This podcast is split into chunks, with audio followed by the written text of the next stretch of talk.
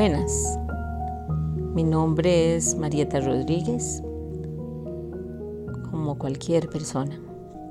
Y la razón que tengo para grabar estos podcasts básicamente tiene que ver con mi plan de vida y lo que yo creo que tengo que hacer aquí. Mi camino comienza hace muchísimos años, muchísimos, eh, y como muchas personas confundidas, pasé por la universidad, estudié dos carreras, hice el primer año de cinco carreras, eh, fui militante del Partido Comunista y al mismo tiempo era Hare Krishna. Estaba total y absolutamente convencida de que el universo era, o el mundo, el universo, el mundo, el planeta, eran de alguna manera algo en lo que nosotros habíamos tenido interferencia. No podía aceptar y me costaba mucho aceptar las creencias tradicionales sobre todo del jardín del Edén, de Adán y Eva.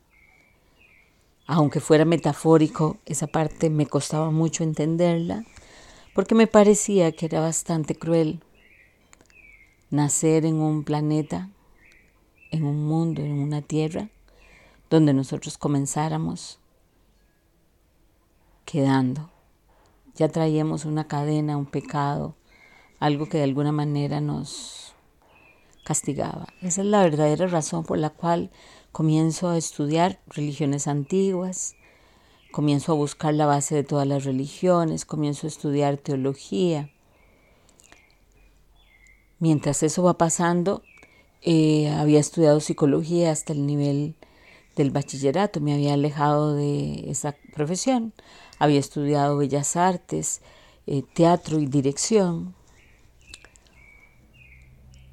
y realmente tenía una búsqueda permanente porque también entendía que yo no era mi propio cuerpo, que era algo más. Esto pasan por un montón de situaciones. La parte más importante de mi vida se divide en dos. La primera etapa, cuando nace mi hijo, hace más de 30 y resto de años. El nacimiento de mi hijo me hace ver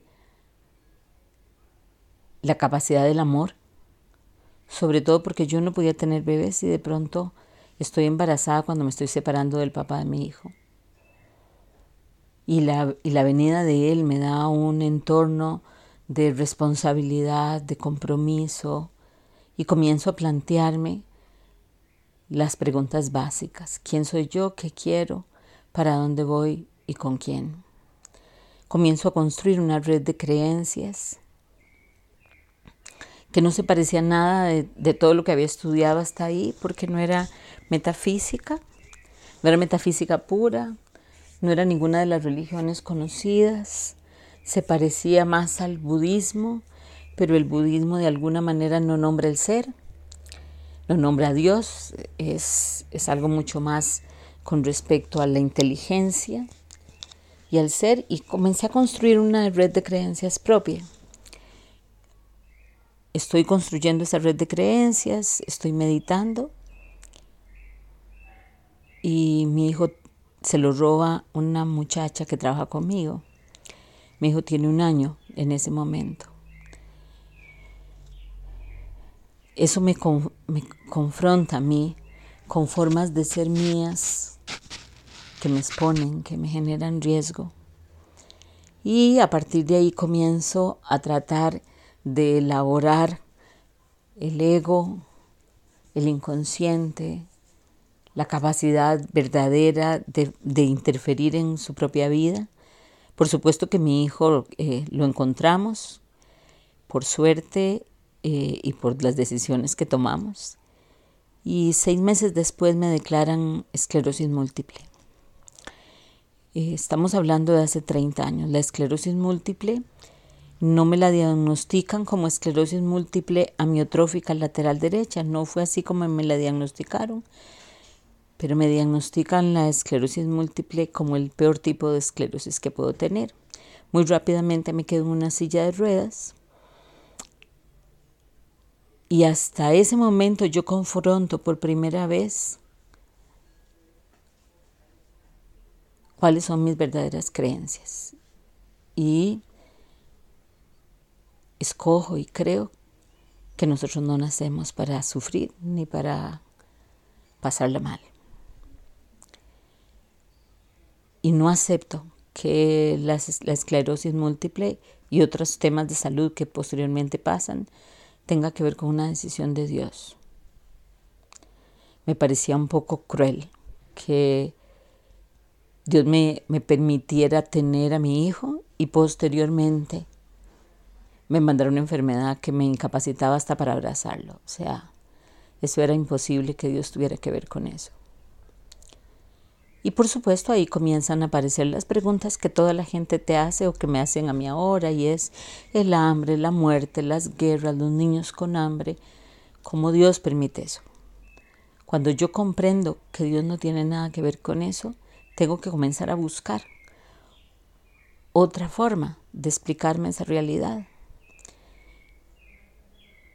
Yo soy profundamente autodidacta y comienzo a estudiar, a estudiar física, a estudiar, a leer, a leer y a estudiar, a leer y a estudiar y a leer y a estudiar, hasta conforme han ido pasando los años, han sido muchos años, yo construyo una red de creencias clara para mí, no necesariamente para los demás, donde la ciencia está incluida, donde la intuición y la inspiración está incluida, donde hay un alma, un inconsciente, una un supraconsciente.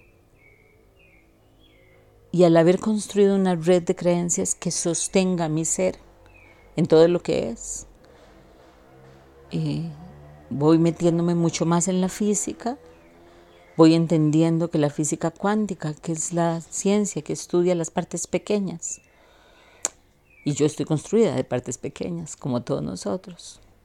Comienzo a darme cuenta de que todos somos uno, de que el amor es algo que la, ciencia no puede negar. Comienzo a entender que somos campos de información que se materializan cuando yo me observo. Entiendo el inconsciente colectivo de Jung, a quien había estudiado, pero lo entiendo desde un lugar diferente. Lo entiendo como una matriz creativa, creadora, eh, que luego aparece en los campos morfogénicos de Born y los justifican. Y entiendo desde Marieta mi presente, todo lo que viví en mi historia, porque yo tengo una historia de abuso en la infancia y entiendo cómo todo eso de alguna manera son contratos que yo escogí pasar para poder vivir donde me voy. Mi vida cambia radicalmente. Paso de ser una persona llena de angustia, de inestabilidad, de ansiedad, de tristeza,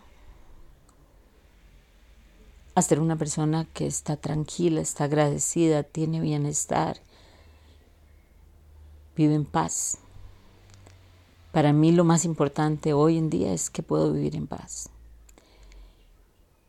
Y hace más o menos unos 27, 28 años, decido comenzar a compartir con otros el proceso a través del cual yo llego a la paz. No crean eh, que exclusivamente por un acto de amor, por un acto de interés, en la medida en la que otros estén en paz y estén bien, yo también voy a estar en paz, porque al final entiendo que todos somos uno. Y eso es el motivo más importante por el cual hago esto, por el cual trabajo todos los días, porque me levanto a trabajar, es para tratar de compartir con otros el camino que puede llevarnos a la paz. No hay que tener ninguna red de creencias, pero sí hay que construirla. No, no hay que participar en ninguna religión o, o no. Ni siquiera hay que creer en Dios. Dios no tiene problemas con que nosotros no creamos en Él. Eh, lo que quiero decir es que este plan que se ha venido desarrollando cada vez más con detalles escritos y demás, eh, es una propuesta para que las personas tengan cada día más bienestar en todas las áreas, en la salud, en las empresas, en el dinero, en la realización, en el amor. Y como diría mi madre, como un loco hace 100, entonces yo tengo suficientes personas, ya ahora terapeutas, eh, consultantes, clientes, pacientes, como quieran llamarlos, con quienes trabajo desde este lugar. Por eso cubro personas que tienen cáncer, que están enfermos físicamente, hasta personas que no les, no les pasa nada físicamente, pero que por dentro tienen mucho dolor. Entonces, una forma de llegar a otros, sin que esos otros necesariamente vengan, o una forma de motivar a otros para que emprendan este camino, que es un camino de paz, es este podcast. Esta es la razón por la cual estoy aquí. ¿Pueden tomarlo y servirse de eso? Sí. Pueden criticarlo inclusive. Sin embargo, lo único que les pido es que lo respeten. No no tienen que abrazarlo, no tienen que... Pero al final es la intención real de otro ser humano de compartir con otros lo que a esta persona que se llama Marieta le ha dado tranquilidad y paz. Y por eso estoy aquí. Y por eso grabo eso. Muchas gracias.